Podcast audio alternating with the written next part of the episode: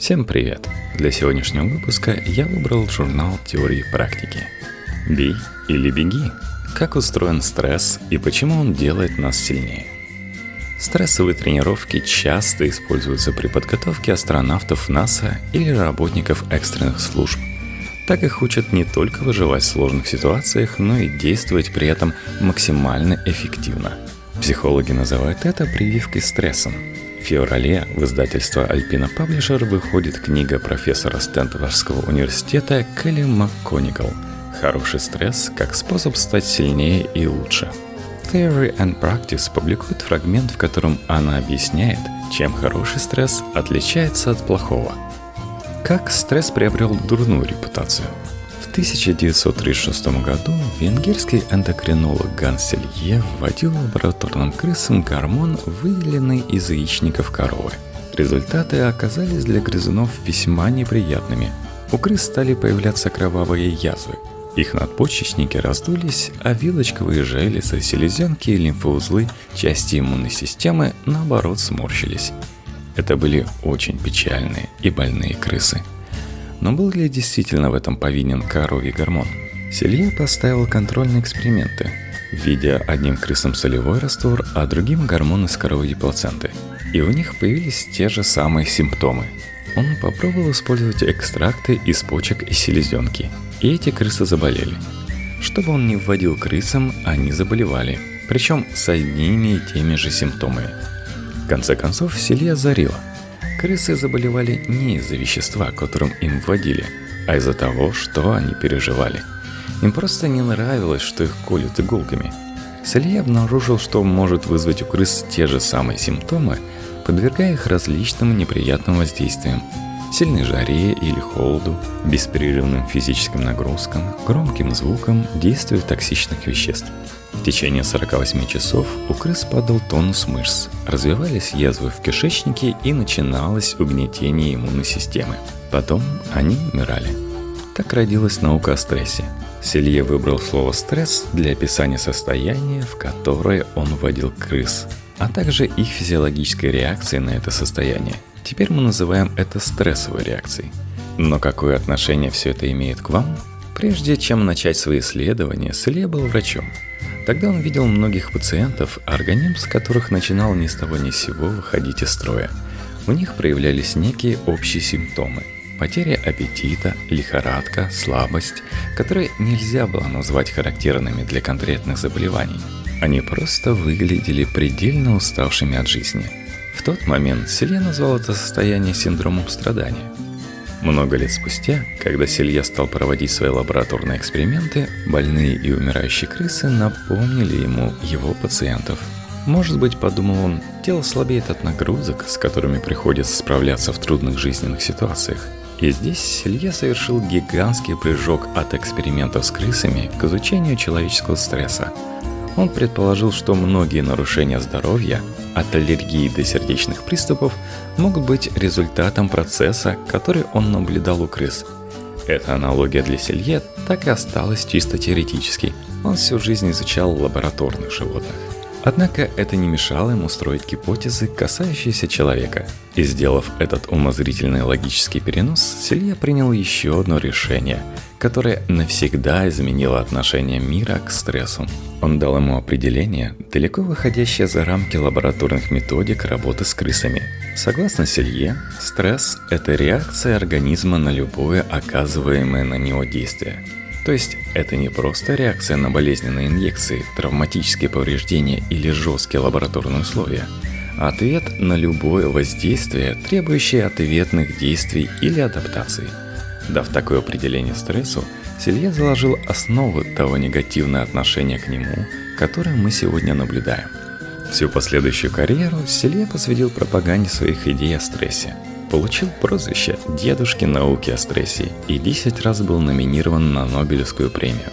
Он даже написал работу, которую можно считать первым официальным справочником по управлению стрессом.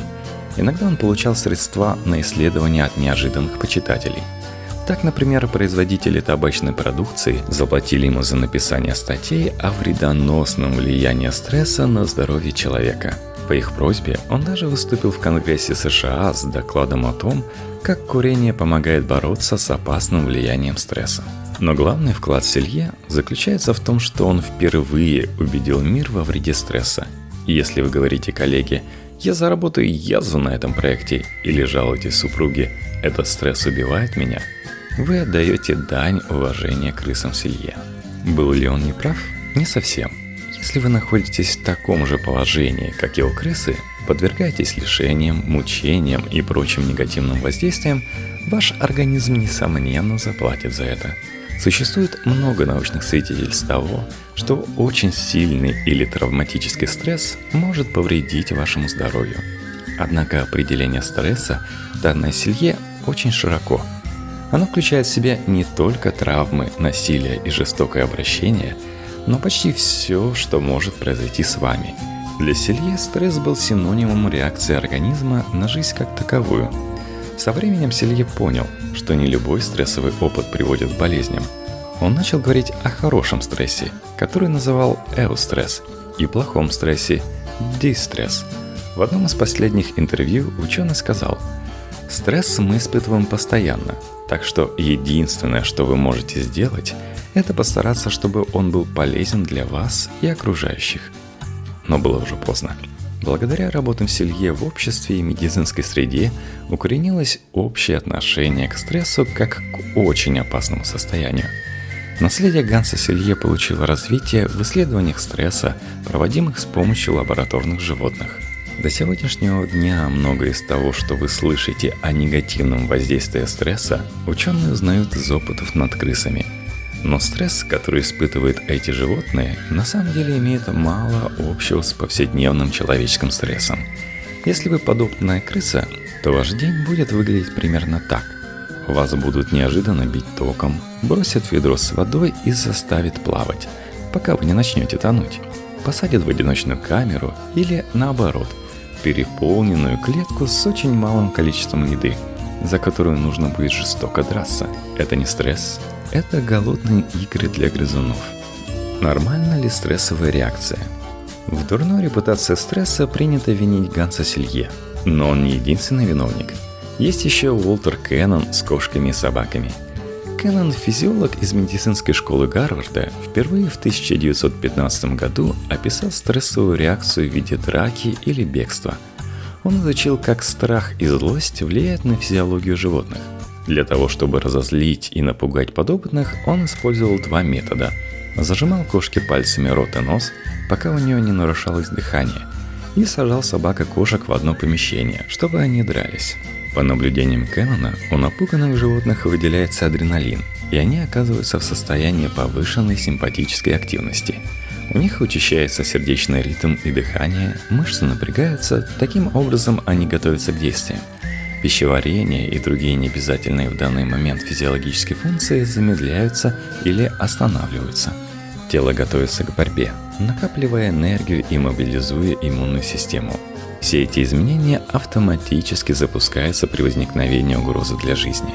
Инстинкт «дерись или беги» свойственен не только собакам и кошкам, он присутствует у всех животных.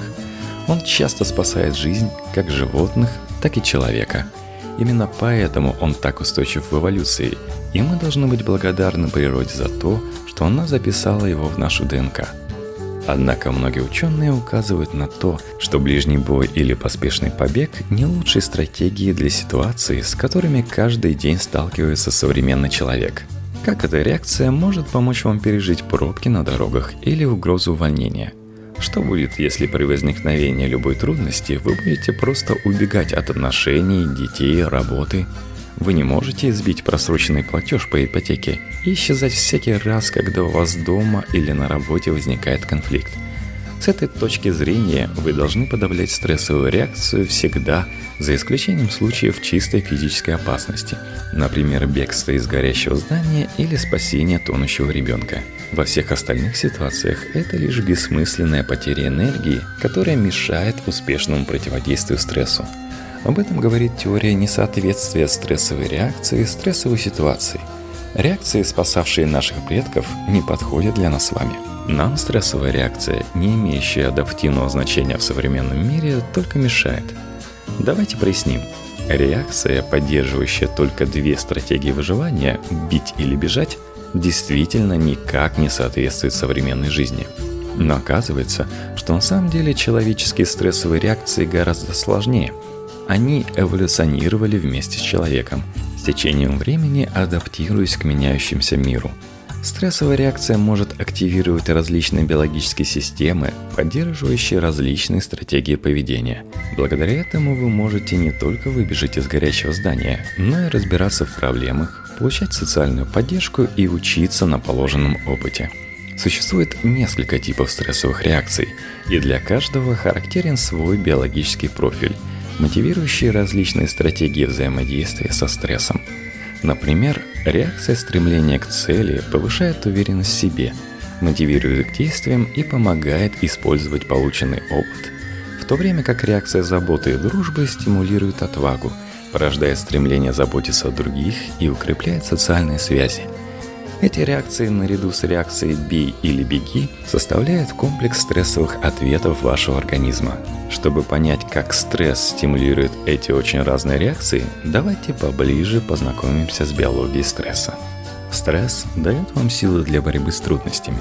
Как отметил Уолтер Кеннон, реакция «бей» или «беги» запускается при активации вашей симпатической нервной системы – чтобы сделать вас более внимательным и готовым к действию, эта система заставляет весь ваш организм мобилизировать все имеющиеся энергетические ресурсы.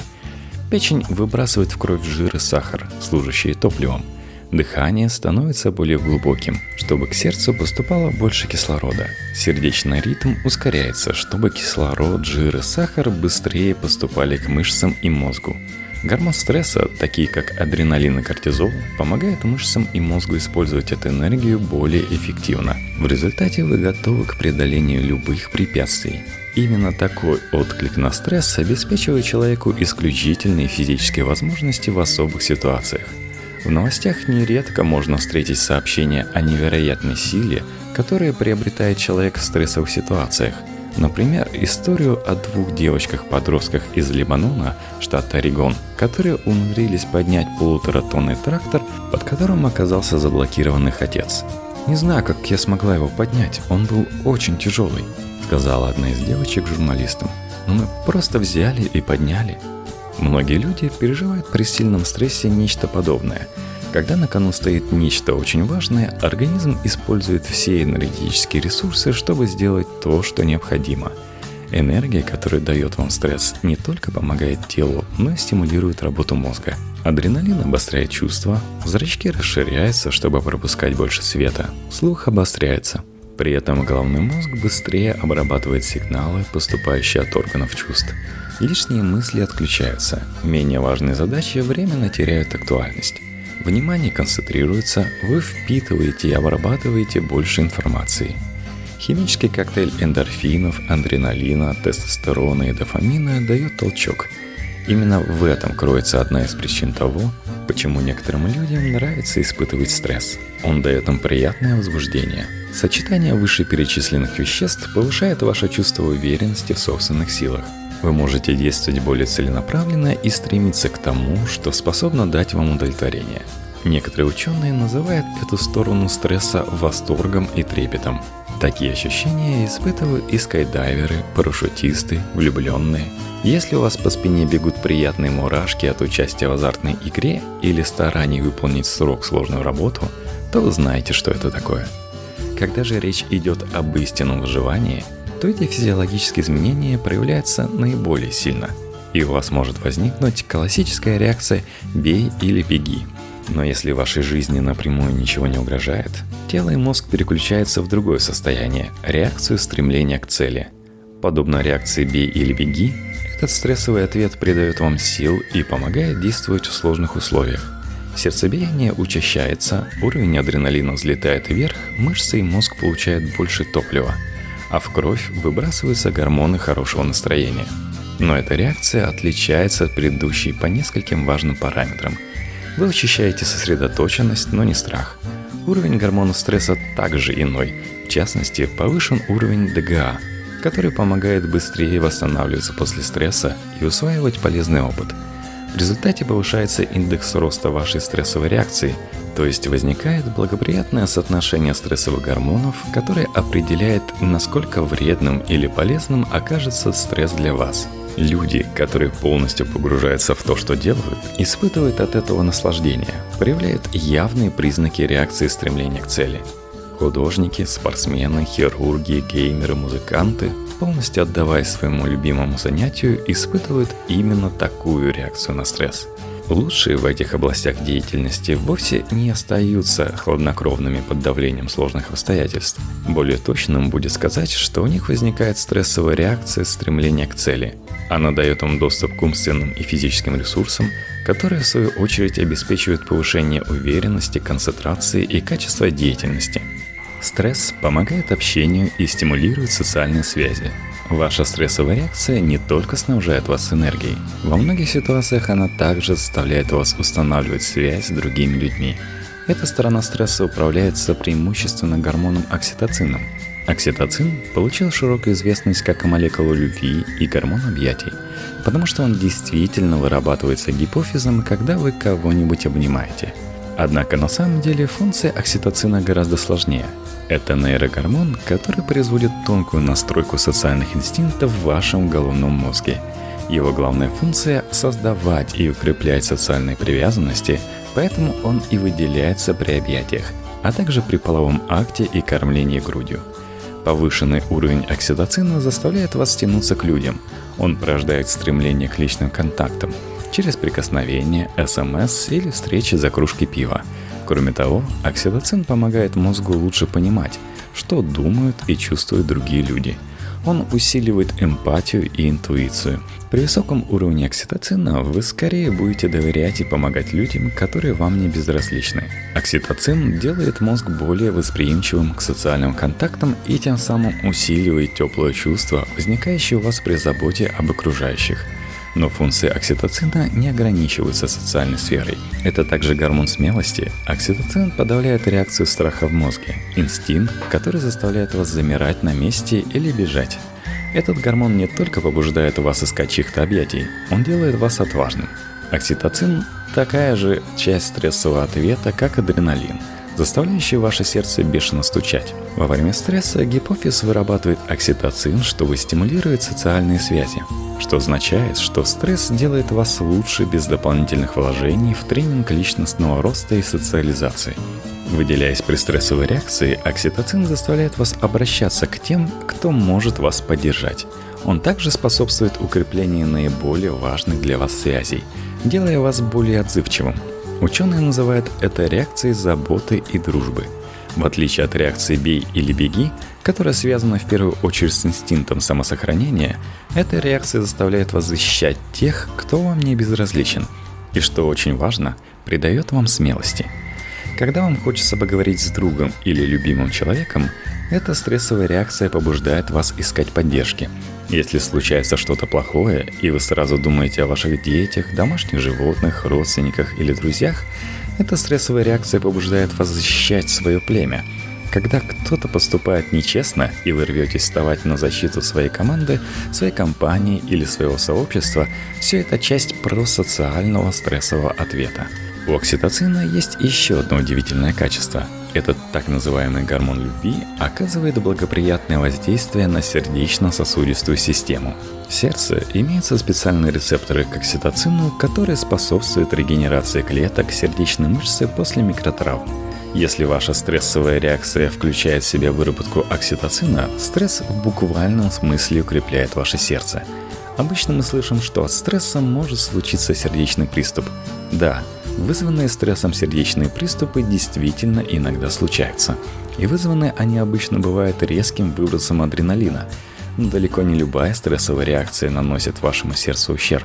Я нашла одно исследование, в котором было показано, что если крыс подвергать стрессу, а затем пытаться химическим путем вызвать у них инфаркт, они демонстрируют весьма значительную устойчивость к сердечным травмам. Однако, когда крысам давали вещество, блокирующее выделение окситоцина, стресс уже не оказывал на них такого благотворного влияния.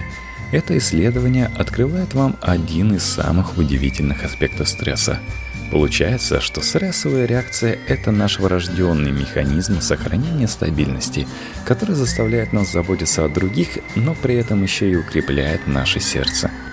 Стресс помогает вам учиться и развиваться. Последняя стадия любой стрессовой реакции – это восстановление, возвращение вашего тела и мозга в состояние спокойствия. Чтобы восстановиться, телу необходимы стрессовые гормоны – так, например, кортизол и окситоцин борются с воспалительными реакциями и поддерживают работу вегетативной нервной системы. ДГА и нейрональный ростовой фактор НРФ повышают нейропластичность, так что ваш головной мозг может извлекать нужные уроки из стрессового опыта.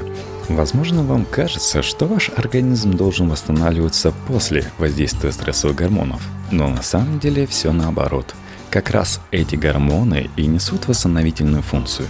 Люди, у которых во время стресса вырабатывается больше этих гормонов, обычно приходят в себя значительно быстрее и с минимумом последствий.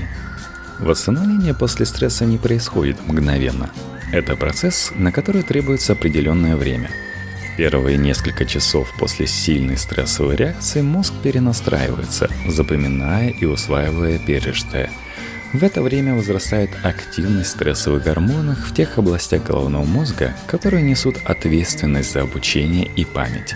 Мозг обрабатывает полученный опыт, и именно поэтому вы не можете прекратить думать о том, что случилось. Вам может хотеться обсудить это с кем-то. Если все закончилось хорошо, вы проигрываете произошедшее в голове, вспоминая все, что делали и к чему это привело – если же результат оказался не слишком удачным, вы пытаетесь понять, что произошло, представляете себе, что было бы, если бы вы поступили иначе, и мысленно конструировать положительный исход. Во время процесса восстановления человек испытывает сильные эмоции. В нем еще бурлит энергия, и он слишком возбужден, чтобы сразу успокоиться. После стресса вы можете испытывать страх, шок, злость, чувство вины или печаль но можете ощущать и облегчение, радость или благодарность. Причем эти эмоции могут наполнять вас одновременно. Это часть процесса осмысления мозгом пережитого. Они способствуют размышлениям и извлечению уроков из полученного опыта, что в свою очередь помогает подготовиться к будущим стрессам. Кроме того, благодаря эмоциям вы лучше запоминаете то, что случилось – эти эмоции обусловлены химическими изменениями, придающими мозгу большую гибкость. Он способен перестраиваться на основании полученного опыта. Таким образом, эмоции, сопровождающие процесс восстановления после стресса, помогают вам учиться и находить смысл в происходящем. На основании всех вышеописанных процессов мозг и тело обучаются справляться со стрессом. Он оставляет в вашем сознании отпечаток, благодаря которому в следующий раз вы будете знать, как вести себя. Этого не происходит при каждой мелкой неприятности, но если перед вами встанет действительно сложная задача, мозг и тело обязательно извлекут из нее уроки. Психологи в таких случаях говорят, что человек получает прививку стрессом. Это своего рода вакцинация для мозга – Именно поэтому стрессовые тренировки являются одной из ключевых методик подготовки астронавтов НАСА, работников экстренных служб, профессиональных спортсменов и представителей других специальностей, которым необходимо научиться не только выживать в стрессовых ситуациях, но и действовать максимально эффективно. Прививка стрессом используется в подготовке детей к экстренной эвакуации, рабочих тренингах для приспособления к жестким условиям труда и даже обучении общению детей-аутистов. Если вы признаете, что стресс дает вам необходимый положительный опыт, каждое новое испытание вы будете переносить легче. Исследования показывают, что при осознании пользы стресса для обучения и повышения стойкости физиологическая реакция на него также может измениться. Как мы видели на примере работы Али Крам, Просмотр видеоматериалов о полезных качествах стресса повышал уровень ДГА у участников эксперимента до и после имитации собеседования. Другие исследования также показывают, восприятие стрессовой ситуации как возможности отточить свои навыки, улучшить знания или стать более сильным вызывает реакцию стремления к цели, а не драки или бегства. А это, в свою очередь, увеличивает шансы на то, что полученный опыт принесет человеку значительные преимущества в будущем.